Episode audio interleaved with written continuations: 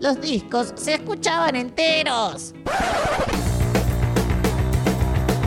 Todos tenemos miedo de algún día ser esa persona.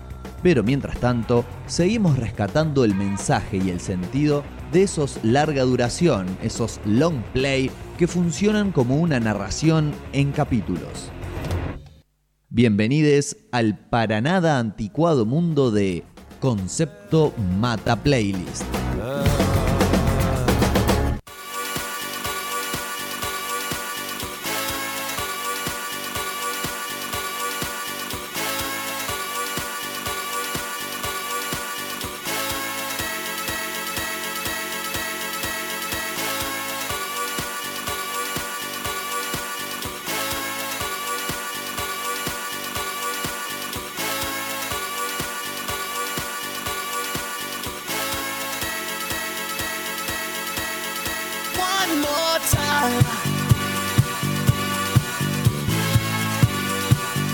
Bueno, ocho y media clavadas ya de la noche. Comenzamos, comenzamos este bloque de concepto Mata Playlist. Primera ocasión del año. Debuta también el separador que acaban de escuchar recién. Y si me dicen, si me dicen que nunca escucharon el tema que estamos escuchando de fondo y con el cual abrimos este bloque, me están mintiendo, básicamente, no les voy a creer, me están faltando la verdad, lo cual considero una ofensa grave. Este, a diferencia de lo que han sido quizás algunos de los otros discos que hemos analizado el año pasado en este mismo espacio de Concepto Mata Playlist. Les recuerdo para quienes sea la primera vez que están experimentándolo, que es una un bloque, claro, una sección de nuestro programa más o menos fija, donde nos ocupamos de analizar discos los que se llamaba otrora, no sé si es casi una especie en extinción, discos conceptuales, es decir, álbumes de música de una determinada duración, de larga duración, que no solamente contenían esa música, sino que esa música eh, estaba agrupada alrededor de un concepto, de una historia, eh, algo que hacía que fuera una obra integral y que no fuera simplemente una colección de canciones. Eh, de ahí lo de concepto mata playlist, ¿no? Esta cuestión de que no es lo mismo escuchar alguno de los discos que hemos analizado en este espacio en canciones sueltas que escucharlo en el orden que tiene, eh, de principio a fin, etcétera, etcétera. Cosas de viejos, ¿no? Esto de escuchar discos enteros, pero bueno, me pareció una buena oportunidad eh, para inaugurar este bloque en esta temporada 2021, el eh, poder hablar de una, un disco de este dúo francés de música, de música, ¿eh? Lo vamos a dejar ahí porque, bueno, sí, uno a priori se tienta de decir de música electrónica, de house, ¿no? Que sería como más lo, que nos estaríamos aproximando a cómo comenzó esta, esta agrupación en el año 97 con su disco Homework, pero con el correr de los discos, pocos discos en realidad, tuvieron solamente cuatro discos de estudio, dos en vivo.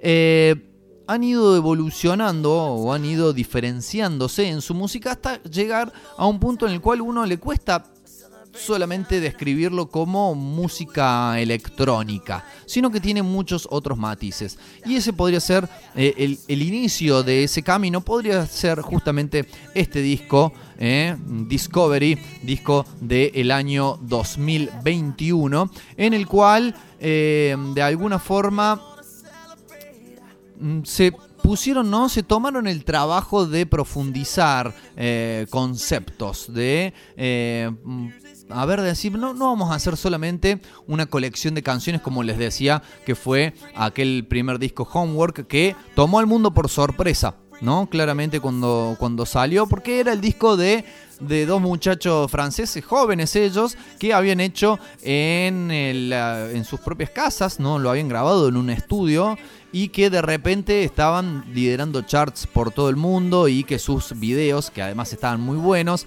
eh, sonaban y rotaban incesantemente en las cadenas de videos que había en aquel entonces. Entonces agarraron y dijeron, no, vamos, a darle una cuestión más cohesiva. Y hay varios conceptos, podríamos decir, distintos que atraviesan este disco.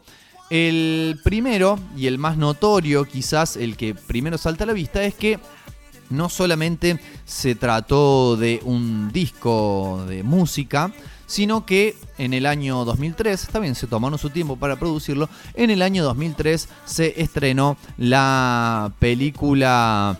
Em, Interstellar, estoy medio lagunero hoy, la película Interstellar 5555 o Interstellar 5555, ¿no? Como cuando llamo los códigos, no sé, no me acuerdo si era de los remis o qué, cuando decían que estaba todo bien, está todo 55, como son 4 5, estaría todo más que bien, doblemente bien. Eh, película de animación japonesa, justamente, ¿no? Todo muy temático el programa, muy temático, chiquito, muy temático este programa.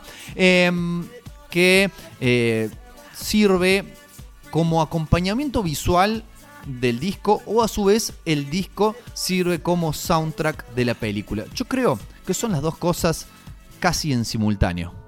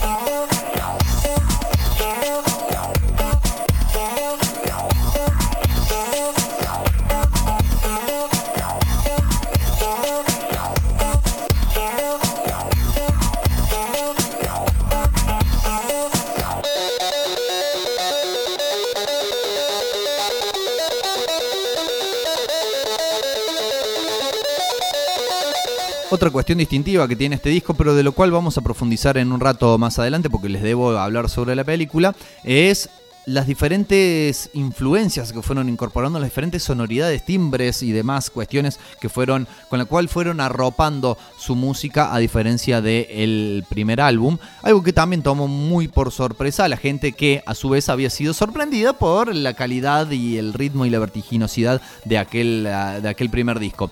Pero les estaba hablando de Interstellar 5555, una película que dura obviamente exactamente lo que dura el disco, es decir, es como podría interpretarse casi como una colección de videoclips del disco, pero es muchísimo más que eso porque es una película con una trama, con personajes, con historia, sin diálogos, pero que la narración, digamos, no hacen falta los diálogos. Eh, eso lo vamos a decir así de movida.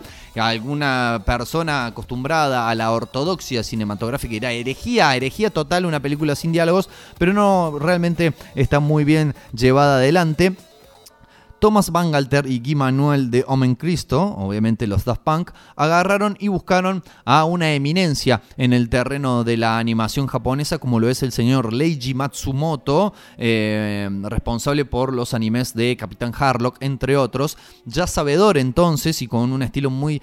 Primero un estilo muy reconocible y después ya acostumbrado a narrar estas épicas espaciales y le llevaron entonces esta propuesta junto con Toei Animation y con este, bueno, más gente que estuvo involucrada de realizar una película que sea narrada en conjunto con la música del disco. Tuvieron además el muy buen tino, no sé si habrá sido una decisión de ellos o no, de que los dos primeros singles que, se editaron de, este disco, o sea, los dos primeros cortes adelanto, eh, fueron justamente las dos primeras canciones del disco, con lo cual se daba a entender por dónde venía la trama. Funcionaron casi es, los videoclips de esas dos canciones, que no eran ni más ni menos que los las partes de la película en donde suenan esas canciones y que corresponden al comienzo de la película, de la narración, funcionaron casi a manera de tráiler, ¿no? De lo que iba a ser toda la secuencia eh, posterior. Y de esa manera entonces lograron enganchar a la gente, ¿no? Decir, che, mira, este video, uno, claro, si ves solamente el video de One More Time, que ves la banda tocando y ves unos locos que eh, ahí empiezan a como a preparar unas armas, decís, bueno, sí, un videoclip simpático, animado, está bueno. Además, ya estos muchachos venían de no protagonizar sus propios videos, ni siquiera de aparecer en tipo cameo, como si lo hacen, por ejemplo, los Comical Brothers en casi todos sus videos, por lo menos los de sus primeros eh, años como artistas. Eh, bueno, interesante, qué sé yo. Después, claro, viene el video de Aerodynamic, que era la canción que estábamos escuchando hasta recién, y ves que es la continuación directa del video anterior. Decís, che, pará, pará, pará la mano, acá hay una trama, acá se está cocinando algo, se está desenvolviendo algo. Y bueno, eh, justamente después se ya anunció que se estaba realizando esta película. La película, bueno, la tienen disponible para ver en multiplicidad de plataformas.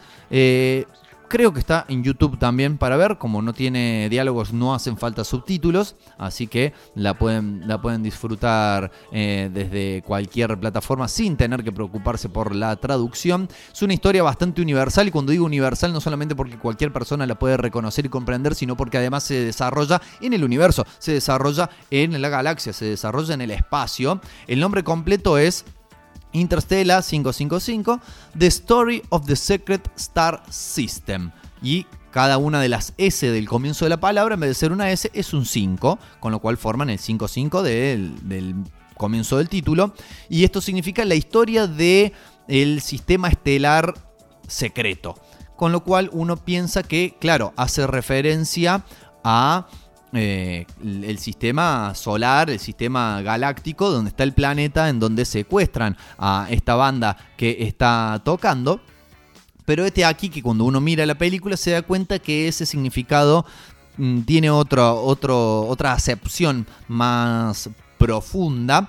Eh, porque bueno, los raptan a estos, eh, a estos muchachos y muchacha tres muchachos, una muchacha que tocan una banda con eh, guitarra, bajo, batería y teclados y se los traen a la tierra, donde de alguna manera los pintan, ¿eh? los pintan con, color humano, no la banda de Santa Olalla, sino eh, con la piel, color piel, les ponen una especie de aparatejo que los controla mentalmente y los presentan como una banda del planeta Tierra donde un inescrupuloso manager es justamente quien está por detrás de todo esto. Eh, y bueno, no les voy a contar más porque tampoco, así como no les quiero spoilear las películas de las que estuve hablando antes, no les quiero spoilear tampoco Interstellar. Sí, lo que van a saber es que hay una banda extraterrestre que la secuestran y que es toda música de Daft Punk, no solamente de Daft Punk, sino de este disco Discover, este disco del descubrimiento. Em, con esto entonces es como vemos que hay existe la posibilidad, siempre y cuando exista también la inquietud artística, de poder desarrollar no solamente conceptos en el propio disco, sino incluso desarrollar narraciones que excedan lo que es, a ver, si uno dice, ¿cuál sería lo predeterminado? ¿Cómo hago para contar un concepto, para desarrollar un concepto a través de mi música? Bueno, en las letras. Las letras de las canciones poco tienen que ver, pero cuando uno va viendo la película, que obviamente no hace falta poner el disco al mismo tiempo, como decían, ¿no? ¿Se acuerdan que decían que The Wall, si uno ponía el disco, no, The Wall no, The Dark Side of the Moon, y miraba el mago de Oz al mismo tiempo, coincidían, que es un poco una leyenda urbana.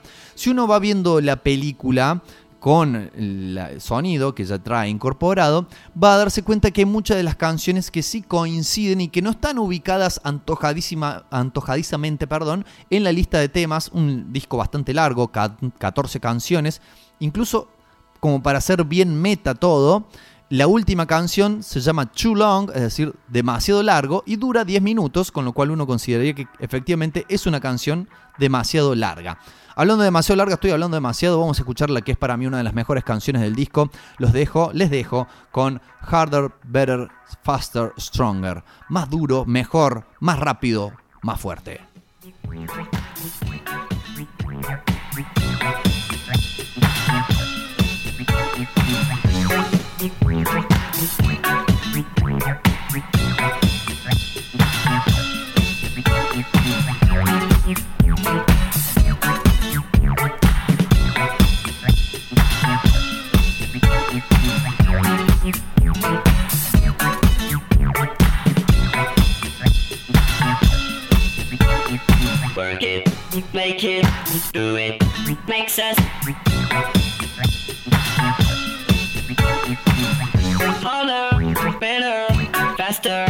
Stronger. More than power, power, never. Ever after work is over. Work it, make it, do it, makes us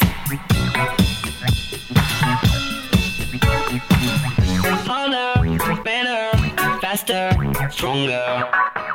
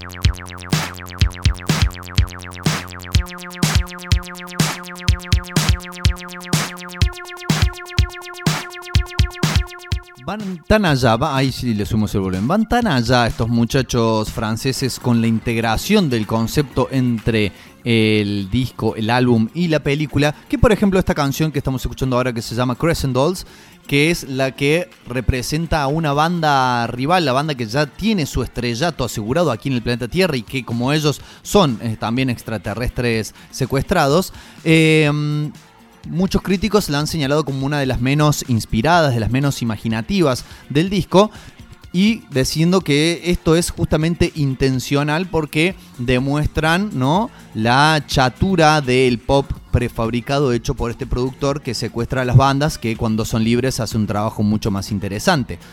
No sabemos si efectivamente es así, los eh, muchachos integrantes del dúo nunca lo admitieron, pero bueno, es una interesante, es una interesante perspectiva. Hasta aquí hablamos, o hasta ahora hablamos de la película. Ahora vamos a hablar más concretamente de lo que hace el sonido del disco. Este disco tiene una característica muy particular en su construcción sonora, como decíamos, eh, sorprendió mucho cuando salió porque se alejaba bastante de lo que era el house más duro eh, y repetitivo, si bien acá también hay canciones que son bastante repetitivas y eso ha sido un poco uno de los sellos de Daft Punk a lo largo de su carrera, más allá de la diversidad estilística, era esta cuestión de eh, la, entrada a partir de la repetición. Eh, se alejaron, como decimos, bastante y está construida casi todas las canciones, por no decir todas, están construidas en base a samples. Seguramente ya saben de qué se trata, qué son los samples, ¿no? Son estos fragmentos de otras canciones, de otras músicas que son, eh, digamos, utilizados eh, para conformar a su vez una nueva canción. eh, como quien agarrase, por ejemplo, como vieron los mensajes que dejaba el acertijo en Batman, que recortaba palabras de revista, de libros, qué sé yo, y armaba con eso el mensaje a Batman. Bueno, hacer una canción con samples sería más o menos eso, pero en este caso no son solamente cortadas las secciones de las canciones y puestas como venían en las canciones de Daft Punk, en los temas de Daft Punk, sino que son manipulados, manipuladas, son eh, acelerados o le suben la tonalidad o les ponen algún filtro, algún phaser, distintas cuestiones que hace que se vayan acomodando a lo que ellos buscan. Bueno, no es no era claro la primera vez que los Daft Punk utilizaban samplers. Lejos, lejos estaban de ser los samplers un- una novedad en el panorama de, sobre todo, la electrónica mundial, ¿no? Básicamente de la electrónica y del hip hop, ¿no? Recordemos que eh, el hip hop también como, mm, o el rap en todo caso, como género estilístico musical, se basó fuertemente en la utilización de bases musicales de otros temas para que los MCs pudieran tirar sus barras y sus rimas encima de ello. Bueno, eh, la vuelta de tuerca en este caso estuvo no solamente a partir de la ingeniosa utilización de muchos de estos samples en las canciones, sino que además tiene como una temática, un, un eje temático en común, desde lo sonoro, además de tener este concepto desarrollado en la película, tiene un eje temático desde lo sonoro y es que los samples corresponden a canciones de mm, un periodo determinado de la historia, concretamente van del 70, si no me equivoco, desde el 74 hasta el 83, pero más particularmente la mayoría de los samples están comprendidos en el periodo de el año 1979 al 82, que también no marcó y coincidió con el auge, con el furor, con la explosión de la música disco. Hay muchos samples de eh, música disco en, en este disco, ¿no? Para ser redundantes. También hay muchos otros de mm, funk, también hay mm, fragmentos de mm, canciones de bandas que podríamos denominar como el soft rock, ¿no? Hay algo ahí de eh, Barry Manilow, eh, hay también eh, fragmentos de canciones de la el Alan Parsons Project. Tenemos ah, también eh, la Electric Light Orchestra. De hecho, los dos samples más viejos de los años 74 y 75 pertenecen a canciones de la reconocidísima ELO, ¿eh? esa banda que de alguna manera representó una especie de eje, de cruce de caminos entre la música disco, entre el funk y entre el rock rock suavezón, pero rock al fin. Eh, entonces, todo esta, toda esta elección de, eh, de samples, aprovecho para decir que si les interesa esta cuestión y tienen tiempo libre, pueden agarrar esa herramienta usada para el bien a veces y usada para el mal otras veces, que es YouTube. Pueden agarrar YouTube y ponerse a investigar. Hay muchos, muchos videos acerca de eh, cuáles son los samples que utilizaron y los ejemplos de cómo los fueron cortando, combinando. Ah, por ahí combinan samples de dos canciones diferentes para armar una cosa nueva. Por ahí de una misma canción toman una parte del comienzo y otra de más adelante, las invierten. Eh, está muy, es muy interesante, por lo menos para mí, si les interesa cómo se construye el sonido y la sonoridad y la temática de una canción, quizás les interese también. Muy fascinante ver cómo con todos estos recortes van armando estructuras de canciones. Hay otros, hay samples o no insertos de canciones que son más reconocibles y que uno al toque se da cuenta cuáles son y hay otros que están más ocultos, más enterrados, son más imperceptibles, pero la ciencia cierta lo que hacen es brindarle a todo el disco una cohesión sonora. ¿No? El hecho de tomar samples, no de a diestra y siniestra de agarrar uno de Frank Sinatra y agarrar otro de Metallica y agarrar otro de qué sé yo, no, el agarrar y tomar, construir las canciones del disco a partir de samples de bandas de un periodo determinado de la historia y de géneros en particular de la música, hace que, si bien están manipulados y pasados, sí, en este caso y en este disco, por eh, el filtro de, y las herramientas de la música electrónica, eh, hace que le dé toda una integridad sonora al disco y que eso a su vez colabore para que toda esta secuencia, todo este concepto de una película que cuenta una historia de una banda espacial, tenga mucho más sentido, tenga mucho más eh, anclaje eh, una cosa con la otra. Eh, antes de ya ir cerrando, un datito más de- del disco, que en este caso no, no creo que tenga tanto que ver con el concepto, sino con la influencia que tuvo, si bien estamos hablando de un disco que tiene 20 años, bueno, sí, es bastante, 20 años, no lo vamos a negar. Un disco que tiene 20 años, pero que ha marcado y que su influencia se nota cada vez más, podríamos decir, en la música de hoy. Si bien no fueron los únicos que lo usaron, pero eh, está, fue la, primera música que tuvo un uso creativo del vocoder, ¿no? De esta deformación de la voz a través de notas musicales, que no es lo mismo que el autotune. El autotune es el eh, tomar una grabación de voz y hacerla coincidir con las notas que queremos que coincida. El vocoder es un proceso que por ahí el resultado puede ser parecer similar, pero es se pasa la grabación por un sintetizador, una grabación que puede ser incluso alguien hablando y con las teclas darle ritmo y armonía y melodía a esa, a esa voz como en la cuestión de hermanar dos cuestiones que antes iban separadas. El uso del vocoder, que es más notable sobre todo en la primera canción con la cual abrimos este bloque y que es la que abre el disco, también estamos hablando claro de One More Time, fue, hagan memoria, aparte de Believe the Chair, para mí fue la primera vez que escuché esa manipulación vocal en ese sentido. Manipulación vocal que al día de hoy, eh, en sobre todo lo que es la música, digamos, que lidera los charts, ya sea hip hop, sobre todo reggaeton y trap, eh, está llevada casi a un extremo. Y estos muchachos, no te digo que fueron los primeros en hacerlo, pero fueron, eh, a mi entender, eh, decisivos para que esto se difundiera y para que otra gente diría, che, mira lo que hicieron estos locos, qué bueno que está, lo vamos a empezar a hacer. Hasta aquí entonces, amigos y amigas, este humilde, humildísimo análisis de un disco que, como acabamos de decir, ha resultado, con el correr también del tiempo y de los años, fundamental para entender no solamente, no solamente la música electrónica de estas últimas décadas, a la cual ciertamente influyó, sino a la música también eh, en general. Hemos hablado entonces de Discovery, segundo disco de Daft Punk.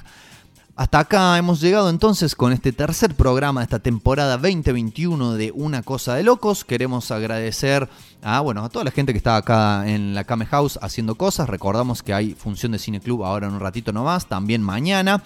¿eh? Así que estén atentes. Si no, pueden ir a ver las motitos al Cine Club Municipal también. Les, le agradecemos al querido San Fierro por haber participado una vez más, un año más en la introducción de este programa. Si se la perdieron, el sábado a partir de las 20 horas la van a poder volver a escuchar en Radio Comunitaria La Quinta Pata 93.9. Le agradecemos a Ferchu y a Lau que han estado mandando mensajes en estos últimos bloques y que por la celeridad de mi locución no hemos alcanzado a leer. Y les agradecemos a todos y todas y todos quienes han estado del otro lado bancando un programa más de eh, esta emisión radiofónica llamada Una Cosa de Locos. Nos vamos con un tema más de Daft Punk, claro, hasta el próximo jueves. Recuerden que mañana a partir de las 18 está la máquina de Russell. A partir de las 20.15 está el Cine Club Kame House en directo por acá por el sótanorock.com. Y que el lunes, amigos y amigas, el lunes bien tempranito, 8 a.m., se viene el regreso de Vociferando, ¿eh? el magazine informativo de las mañanas acá en el sótano rock con mi querido amigo Martín Sosa, así que no se lo pierdan, entonces lunes 19 a partir de las 8 de la mañana lo van a poder escuchar. Nos vamos con Voyager de la placa Discovery de la agrupación Daft Punk, que tengan un excelente fin de semana y hasta luego.